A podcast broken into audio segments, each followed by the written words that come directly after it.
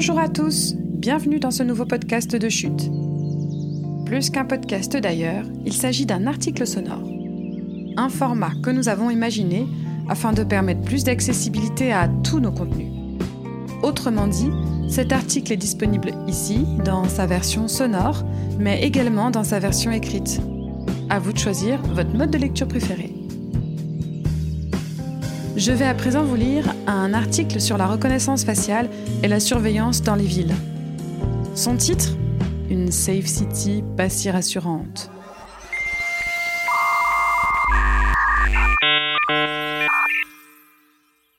Pour le moment, ils sont interdits en France. Pourtant, les dispositifs de surveillance intelligente se développent sous couvert d'exceptions et les caméras se multiplient sur tout le territoire. Cet article est issu du second numéro de Chute Papier, La condition urbaine, qui questionne l'impact des technologies sur la ville de demain. Vous pouvez le retrouver également en kiosque pour ceux qui restent ouverts pendant le confinement et le commander en ligne sur eshop.chute.media.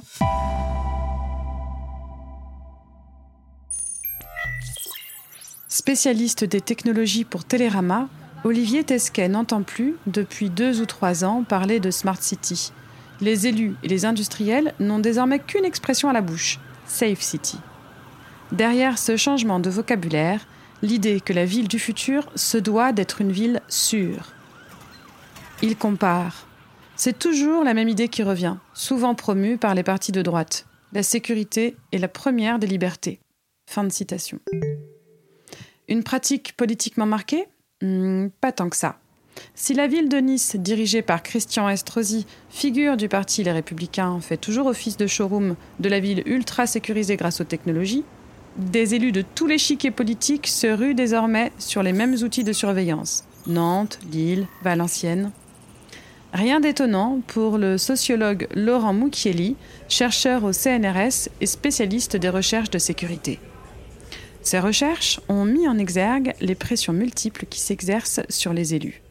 Depuis 2017, la création d'un fonds interministériel de prévention de la délinquance permet aux préfets d'allouer des budgets aux communes pour qu'elles se dotent de caméras de vidéosurveillance. En un peu plus de 10 ans, l'État a versé près de 215 millions d'euros pour l'équipement des communes, soit près de 50 000 caméras installées partout sur le territoire. Il décrypte même avec un taux de résolution d'affaires presque nul, la vidéo, qui ne coûte rien à la police nationale, c'est toujours ça prix. Fin de citation. Les policières et policiers municipaux, en charge des dispositifs, font eux aussi pression. Parce que la vidéosurveillance les renforce dans leur quête de professionnalisme, constate Laurent Mucchielli, sans compter les exigences de la population. Des caméras intelligentes mais efficaces. Mais équiper sa ville de caméras ne suffit plus. Elles doivent aussi être intelligentes. À Marseille, par exemple, la mairie a commencé fin 2019 à déployer un dispositif nommé Safe City. Concrètement, il s'agit d'automatiser une cinquantaine de caméras. Grâce à la mise en œuvre d'algorithmes, ce dispositif promet de détecter des événements entre guillemets anormaux dans l'espace public. Gestes brusques, mouvements de foule, objets abandonnés. Ces caméras pourraient aussi faciliter le suivi d'individus, par leur silhouette ou leur démarche. Noémie Levin, juriste et membre de la Quadrature du Net, une association qui combat les restrictions de liberté, expose. L'argument souvent brandi, ce genre de caméra pourrait servir à retrouver un enfant perdu dans une foule beaucoup plus rapidement, parce qu'il serait possible d'effacer tous les adultes des images. Des entreprises sponsors.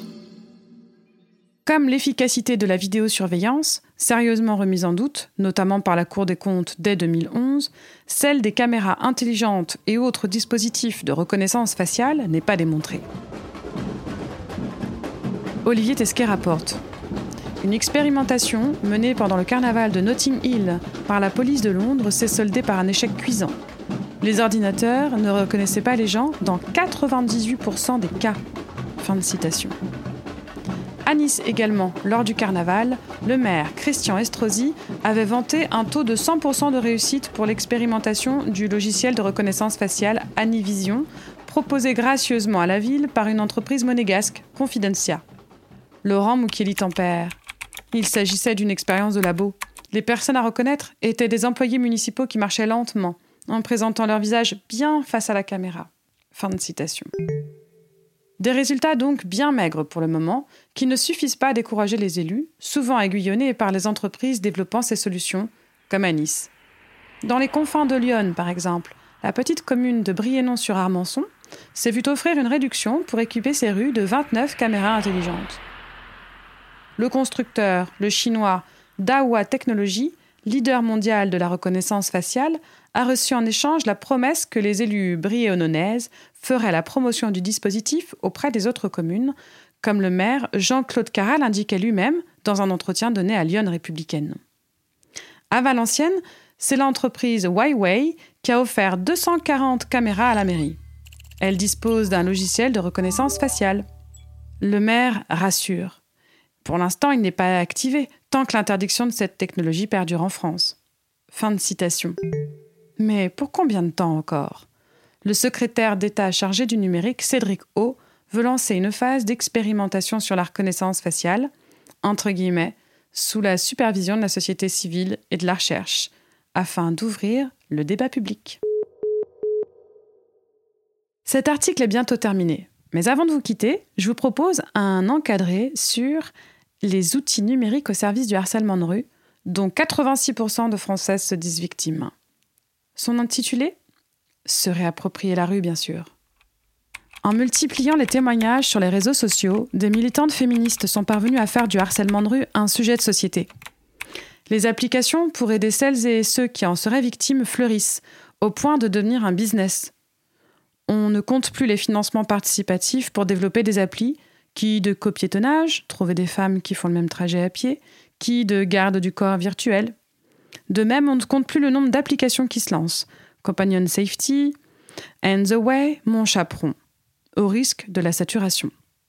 Anaïs Leleu, du mouvement Nous Toutes, concède qu'une bonne intention précède à leur création, généralement par des femmes. Fin de citation. Mais elle s'interroge sur ce solutionnisme numérique. Elle complète Comment une application pourrait-elle, comme par magie, résoudre un problème bien plus profond et nécessitant une prise en charge globale? Informer, sensibiliser, alerter. Parmi les start investissant cette nouvelle niche, bien peu sont spécialistes des violences faites aux femmes. Résultat, il s'agit parfois de solutions qui risquent de se retourner au contraire contre les femmes en les traçant plus facilement, poursuit l'activiste. La plupart des applis qu'elle pointe sont qui plus est payantes. La seule, trouvant grâce aux yeux des spécialistes, AppL, imaginée à Nantes en 2015 par Diaratan Diaye. Une solution gratuite développée en collaboration avec des associations engagées contre les violences faites aux femmes. Michael Petit, chef de projet Appel, explique Notre solution est issue de 10 ans de travail de terrain. Fin de citation. Résultat, une triple fonction d'information, de sensibilisation et d'alerte via des personnes de confiance choisies par celles qui téléchargent Appel. L'appli ne s'adresse pas qu'aux femmes qui craignent de se déplacer, mais aussi aux travailleuses isolées, notamment les travailleuses du sexe, et aux femmes victimes de violences conjugales. Cette solution, financée grâce au mécénat d'entreprises privées, pour ne pas empiéter sur les budgets publics dont les associations ont besoin, souligne Michael Petit, est saluée de toutes parts. Néanmoins, Chris Blash, fondatrice de l'association Genre et Ville, déplore que la place des femmes dans la ville ou dans la Smart City soit toujours envisagée sous le seul prisme sécuritaire. Elle conclut Quand on interroge des groupes de femmes sur leurs envies urbaines, ce n'est pas la sécurité qui ressort en premier. Elle parle plutôt d'avoir du temps et de pouvoir flâner.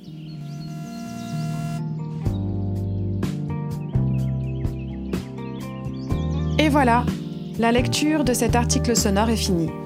Vous en voulez d'autres? Ça tombe bien.